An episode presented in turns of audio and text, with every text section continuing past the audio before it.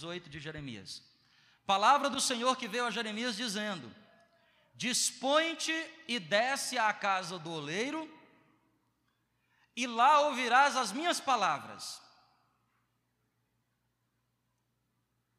Desci à casa do oleiro, e eis que ele estava entregue à sua obra sobre as rodas.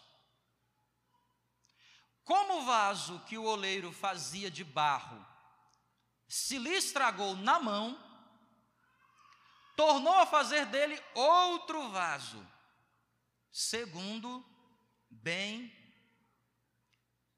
lhe pareceu. Senhor, esse é o momento que nós queremos meditar aqui sobre a tua palavra, agradecemos ao Senhor por ela. Mês que vem, 500 anos de acessibilidade à tua palavra.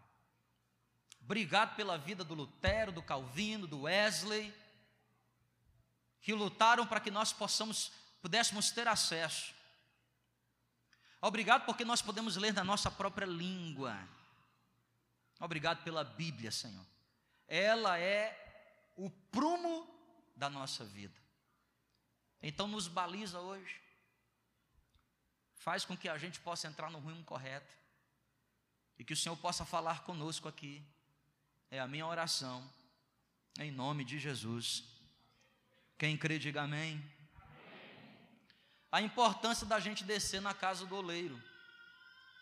A importância de descermos até a casa do oleiro. Estava hoje aqui de manhã, ah, na escola dominical, Tivemos um tempo gostoso na nossa escola bíblica, que é 10 da manhã. E a nossa classe de adultos aqui, nós estávamos falando sobre o dom de línguas. Era o tema. Porque o nosso estudo nesse segundo semestre tem sido sobre santidade. Tem sido sobre a inteira santificação. O que é, que é a inteira santificação? É um processo pelo qual o homem é purificado no seu coração de todo pecado e apto para viver com Deus. Cremos nós, nazarenos, no segundo batismo, o que a Bíblia chama de batismo com ou no Espírito Santo.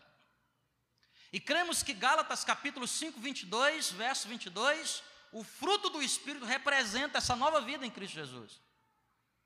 Nicodemos visita Jesus e pergunta: como é que são essas coisas? Eu quero entender um pouco melhor. Jesus disse: Você não terá condição de entender se você não nascer uma segunda vez.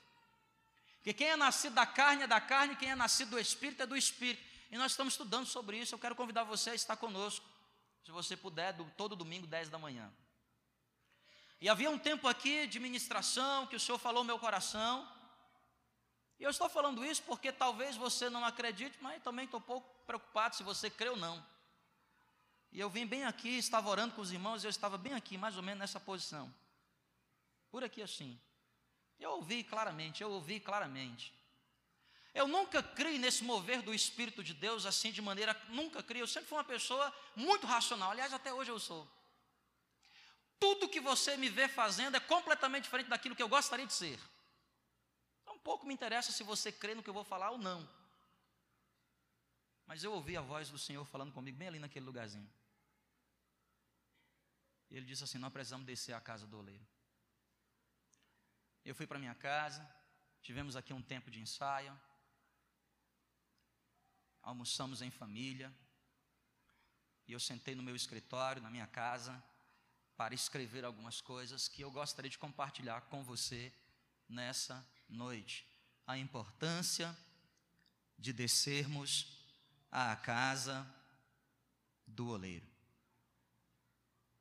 Sempre olhei para Jeremias capítulo 18 na ótica do barro. Você conhece essa história?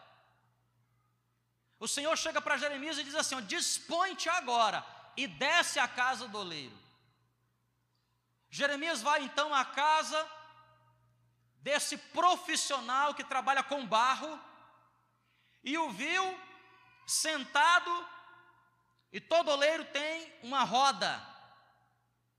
E ele fica manipulando com os pés como se fossem pedais de costura, e a roda fica girando. E Jeremias viu esse oleiro trabalhando no barro. Ele coloca um pouco de água e vai ali fazendo um, um vaso a partir daquele barro. E do nada o barro se estraga, o vaso se estraga. Eu sempre olhei Jeremias nessa ótica do barro. Quem é o barro? Somos eu e você. Porque logo em seguida o Senhor diz para Jeremias: Não posso eu fazer, ó Jeremias, com a casa de Israel, a mesma coisa que o oleiro faz com o barro? Sois vós como barro nas minhas mãos, e eu faço com você o que bem lhe apraz, desde que você dê permissibilidade. Se você entregar a sua vida para mim, farei de você um vaso para a glória do meu próprio nome. Jeremias capítulo 18. E eu fiquei perguntando ao Espírito Santo, Senhor, mas o que o Senhor quer falar conosco aqui? Então, outra vez, ouvi a voz que diz assim: Olha para o oleiro.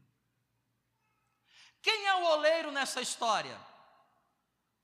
É uma figura de o Deus Todo-Poderoso, é uma figura de Cristo, é uma figura do Espírito Santo,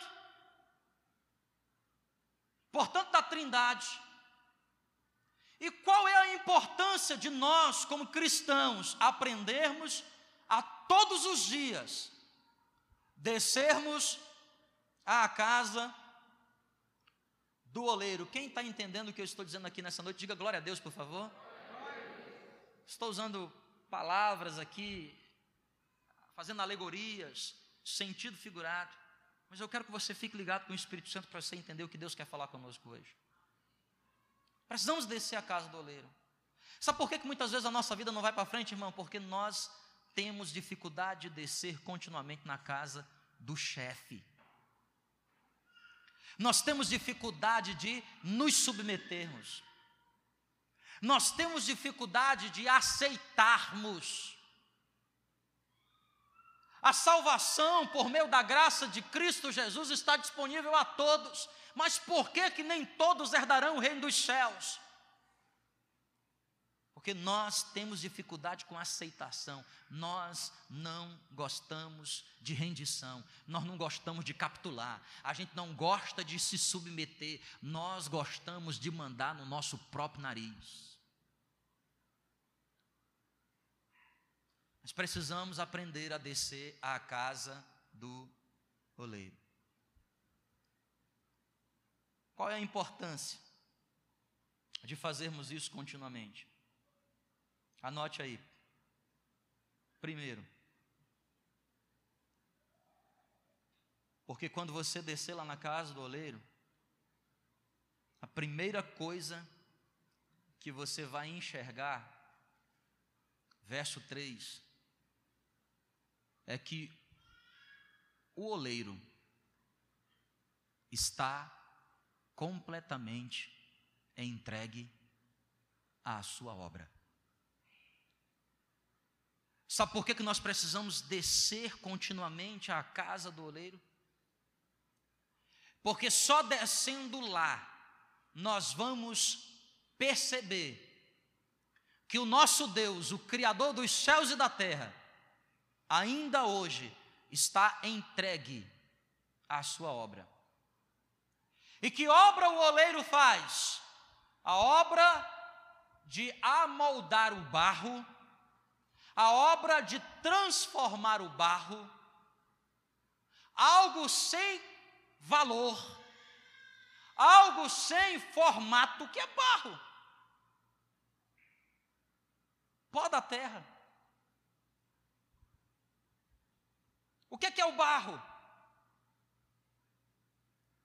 Qualquer coisa que não tem significado nenhum. O que significa barro? Literalmente falando, lugar onde eu piso. Lugar onde é pisado. Precisamos descer a casa do oleiro para poder enxergar aquilo que Deus está fazendo na nossa vida. Escuta, presta atenção. E Ele está completamente entregue à obra de nos fazer segundo a glória de Deus. Sabe o que isso quer dizer, querido?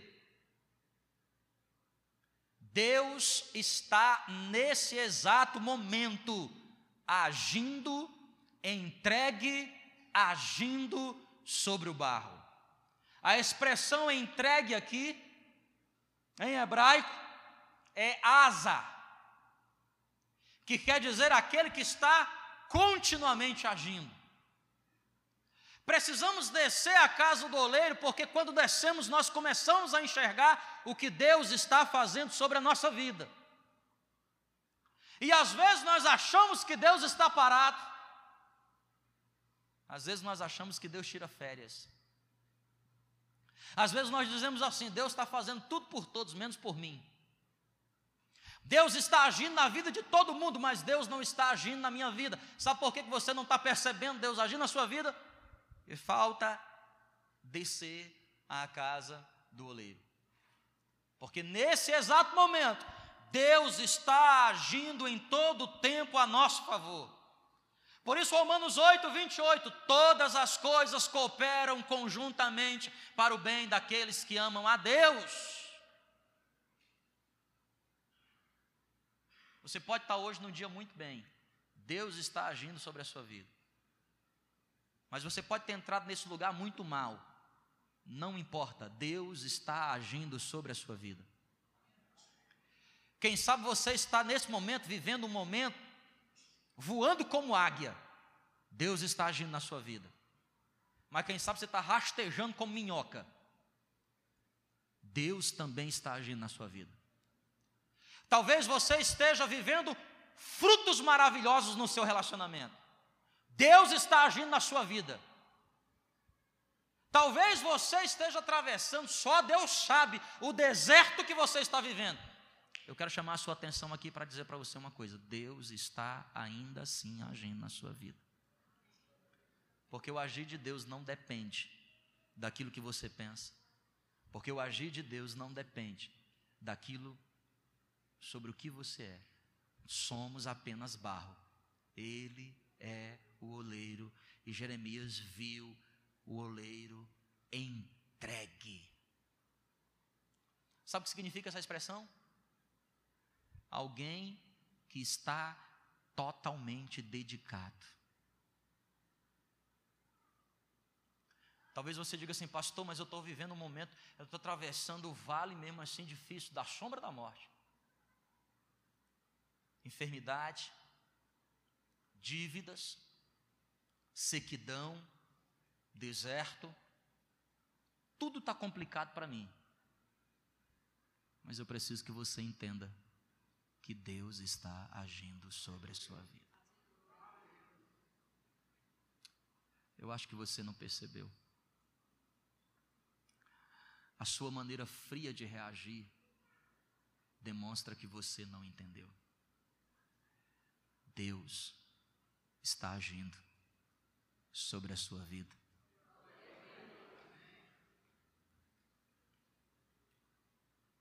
Talvez você não perceba. Deus não age para ser percebido. Deus age porque Ele nos ama incondicionalmente. Quando diz que o oleiro está entregue no, verso 3, significa dizer que Deus está nesse exato momento fabricando. Sabe, querido, ele está completamente entregue à obra de fazer alguma coisa na sua vida. Algo está acontecendo e você nem está percebendo, mas ele está agindo. Jeremias desceu à casa do oleiro e percebeu que o oleiro estava completamente entregue. Essa expressão asa significa aquele que está colocando as coisas em ordem. Ei, Deus está agindo sobre a sua vida, na sua casa, na sua família, no seu coração, para ver se coloca as coisas em ordem. E sabe por que, que as coisas precisam estar em ordem, irmão? Porque Deus não trabalha na desordem. Deus não abençoa aquilo que não está preparado para ser abençoado. Deus primeiro organiza as coisas, quer ver o exemplo? Até para fazer milagre. Até para fazer milagre, Deus organiza as coisas. Estava Jesus com os discípulos no monte e cinco mil homens reunidos. Jesus pergunta aos discípulos: tem alguma coisa para dar para eles? Não temos nada, a não ser cinco pães e dois peixinhos. Jesus, Jesus diz assim: então é o seguinte, primeira coisa, vamos colocar a casa em ordem, manda todo mundo sentar. É o seguinte: não basta sentar, reúne-os em grupos de 50 e 50. Faz um grupo de 50 aqui, faz um grupo de 50 ali, faz um grupo. Sabe por quê, irmãos? Deus trabalha no meio da ordem. Deus, antes de fazer o milagre, Ele organiza as coisas. Talvez o que mais você esteja esperando é o milagre de Deus acontecendo na sua vida, mas primeiro, filho, Ele vai trabalhar sobre a sua vida para colocar as coisas em ordem. Sabe por quê? Imagina aquela multidão de cinco mil homens que estava sem comer há três dias. Imagina Jesus multiplicando pães em pé. Irmão, imagina a loucura que daria naquele lugar. Deus não pode fazer milagres sobremodo abundante na sua vida se primeiro ele não se entregar à obra. Se primeiro ele não se entregar ao fato dele organizar, filho, ele está usando as circunstâncias da vida, ele está usando as palavras, ele está usando a Bíblia, ele está usando a igreja, ele está usando os relacionamentos, ele está usando pessoas para te desafiar. Escuta, presta atenção, reaja positivamente aos desafios de Deus. Entenda uma verdade: Deus está usando as circunstâncias para me preparar. O oleiro está completamente entregue à obra. Sabe o que significa essa expressão asa? Aquele que age, aquele que fabrica, aquele que coloca em ordem, aquele que pressiona. Aquele que o quê? Qual é a expressão, gente? Não, pelo amor de Deus, fala bem alto qual é a expressão?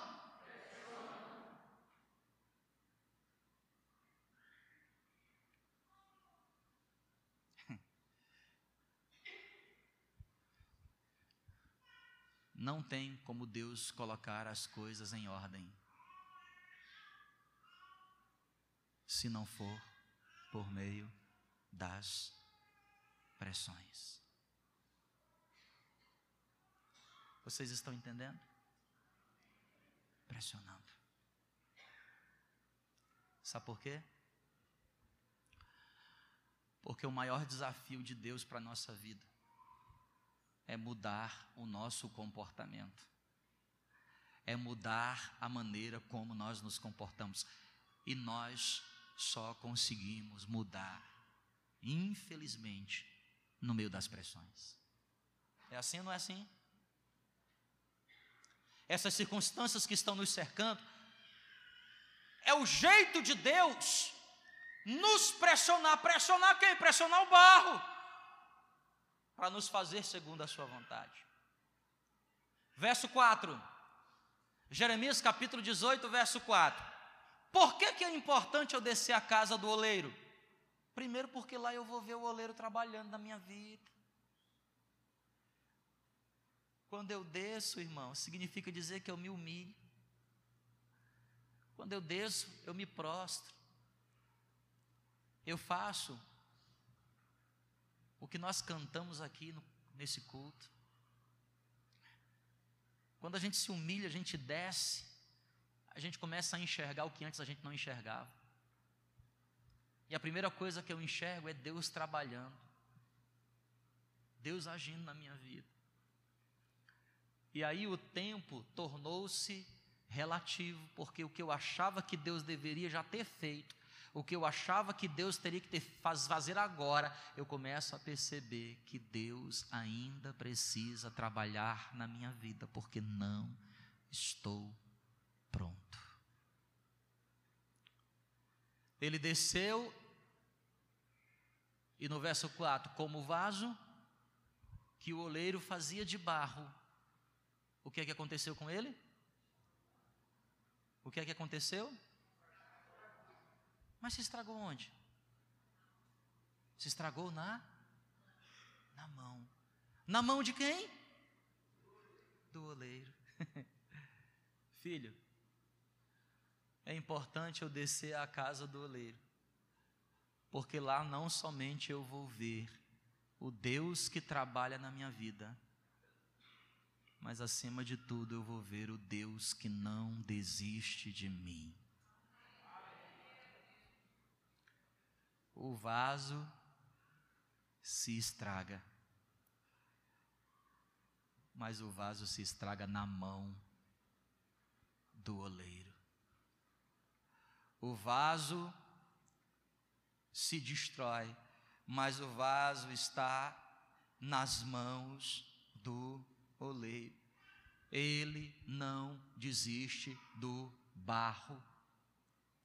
Aquele que está trabalhando sobre o barro, o vaso está ficando pronto, quase que preparado, o vaso se estragou. Sabe o que me chama a atenção nesse verso 4? É que se o oleiro fosse um de, de nós, o que é que normalmente nós fazemos? Estragou. Estragou. Me dá aí um, um novo barro. Mas a Bíblia diz que o barro estava sendo moldado, o vaso estragou. E Deus não desistiu do barro. Ele não descartou o barro. Porque o vaso que se estraga, se estraga na mão do oleiro. Sabe o que isso quer dizer, meu irmão? Deus, Ele, além de não desistir de você, Ele tem o controle da situação. Deus tem um controle da situação. Não tem nada que, que, que escape. Você pode não estar gostando, pode estar doendo, e não tem jeito, vai doer. Viu? Você que quer ser crente, escolhe bem, porque esse negócio de ser crente dói. Você que quer fazer o que é certo, escolhe bem, porque esse negócio de fazer o que é certo dói. Porque estreito é o caminho que leva para a salvação. Vai doer, inevitavelmente vai doer. Mas você precisa entender que Deus tem o controle. E se o vaso está nas mãos do oleiro, o oleiro continuará cuidando do vaso. Os irmãos entendem o que eu digo essa noite? Por que preciso descer? Terceiro motivo. O verso 4 ainda diz: Fazia o oleiro um vaso de barro que se estragou na mão.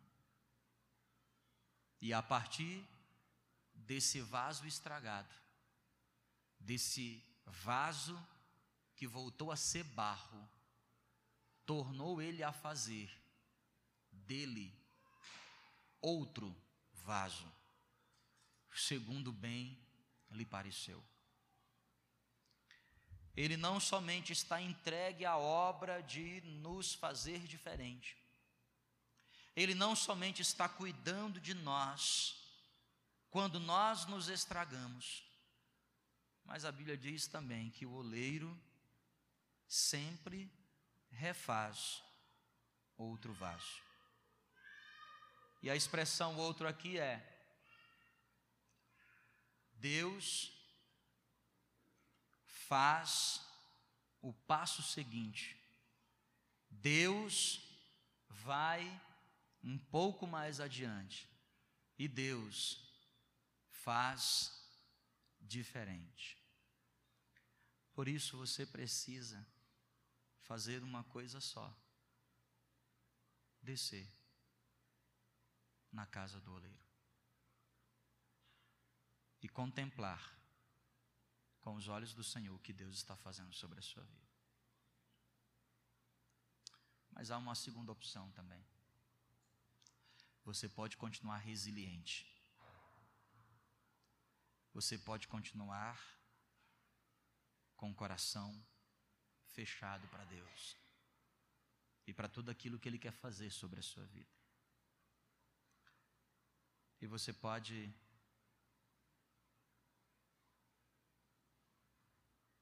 trilhar a sua vida, tomar as suas decisões, do jeito que bem lhe parece. A diferença é que o vaso, em ambos os casos, quebra. Se o vaso não está na mão de Deus, ele quebra na mão de Deus também quebrará. Só que aqui na mão de Deus ele quebra e Deus o refaz para ser algo maior, diferente, mais adiante. E aqui o vaso se quebrará. E uma vez quebrado, não há quem o possa refazer. Sabe qual deve ser o nosso papel? Nós precisamos descer a casa do oleiro. Vamos ficar de pé, juntos?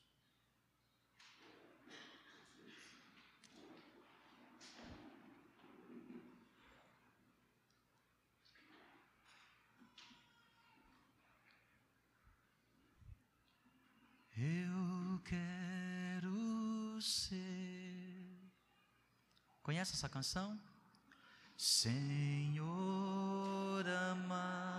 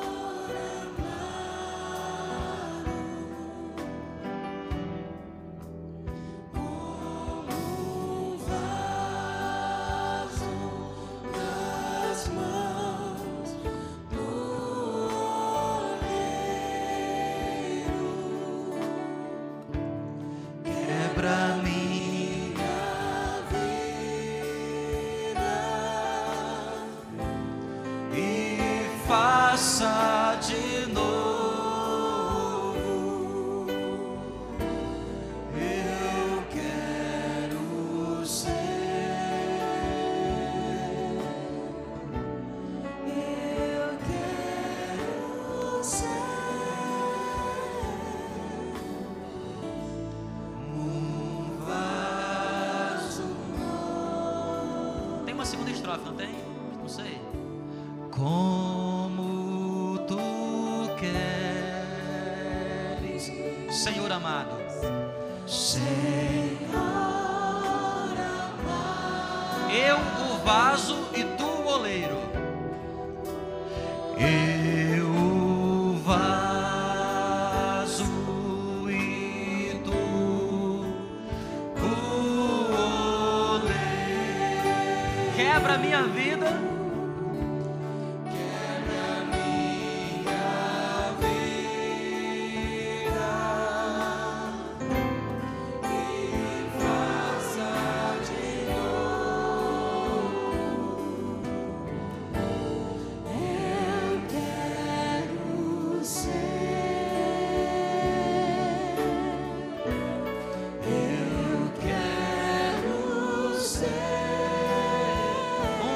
vaso novo.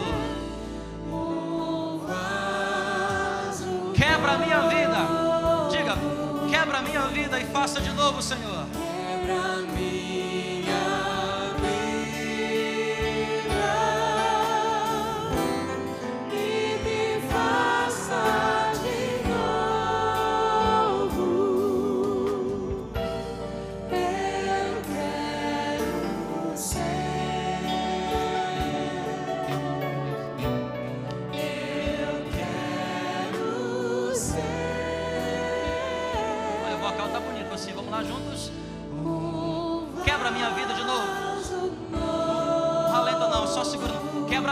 minha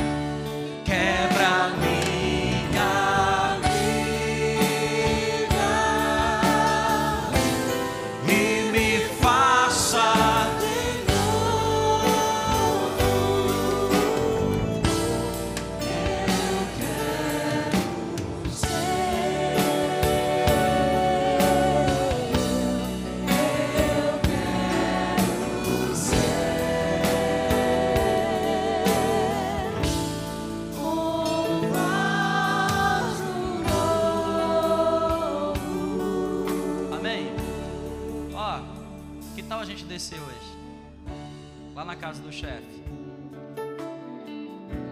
Amém? Que tal a gente descer hoje lá na casa do cara que manda mesmo assim? Hã? Você já foi assim num, num lugar assim? Numa repartição, num comércio? Aí tem uma pessoa que está lá te atendendo, você fala assim, não, mas eu quero falar com, com o chefe. Não, eu estou querendo resolver, eu quero ir lá. Descer a casa do oleiro é descer lá no, na casa do manda-chuva. E sabe o que é gostoso quando a gente desce lá? Quando a gente desce lá, a gente começa a enxergar o que Deus está fazendo na minha vida. Aí você começa a entender assim: ah, agora estou entendendo. Eu sou esperto, hein? Ao invés de você ficar brigando, aí você começa a entender assim: rapaz, você é bom mesmo, né? Como é que, como é que ninguém poderia fazer isso que o senhor está fazendo? Olha, deixa eu contar para você aqui uma história.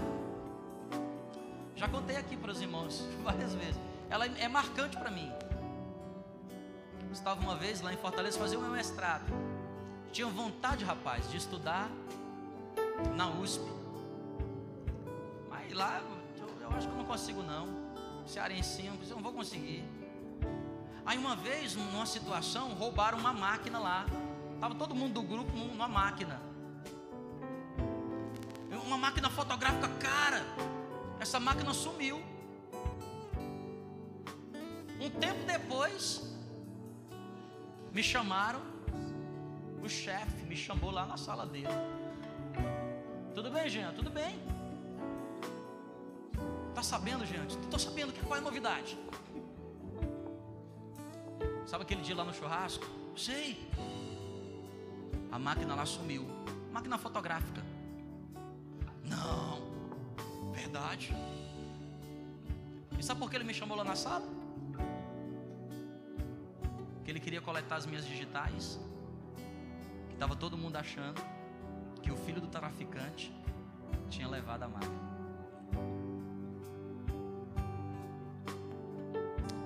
Irmãos, aquilo ali foi uma faca no meu coração.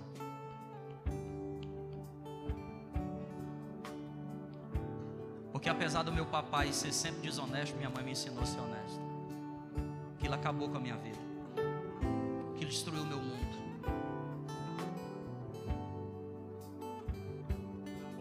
Sabe qual foi o resultado disso?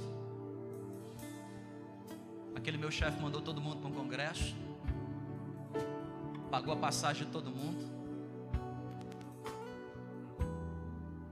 Mas para mim ele disse assim: você vai ficar aqui trabalhando. E eu destruído emocionalmente, acusado de algo que eu não fiz, ainda recebi a punição. Ia ser meu primeiro voo de avião. Nunca tinha viajado. Malemar andava de fusquinha. Ou então a gente tinha ido para Natal de busão. Fiquei lá no laboratório chorando. Em determinado momento o telefone toca.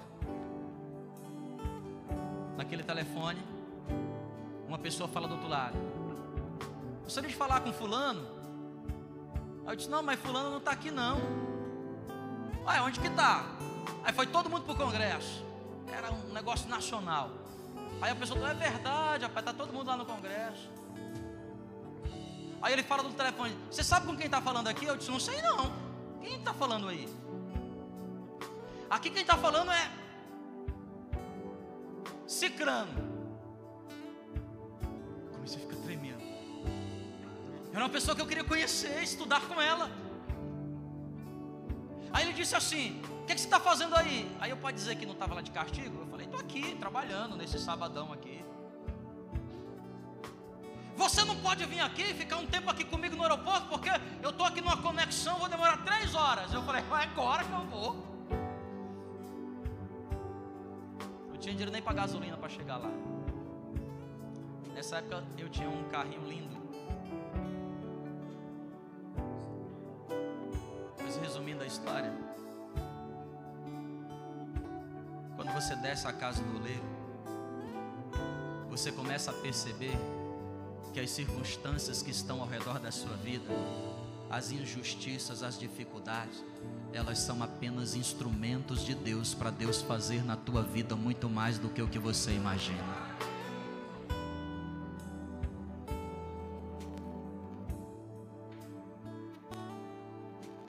Louvado seja Deus porque aquela máquina sumiu. A partir daquela máquina, até trabalhar com ganhador de prêmio Nobel eu já trabalhei. Mas se aquela máquina tivesse sumido, eu estava até hoje lá naquele laboratóriozinho lá. Escantei. Sabe, querido? Desça na casa do oleiro e você vai ver a obra que Deus está fazendo na sua vida. Ai, pastor, mas Deus estava fazendo um negócio tão lindo na minha vida e se estragou.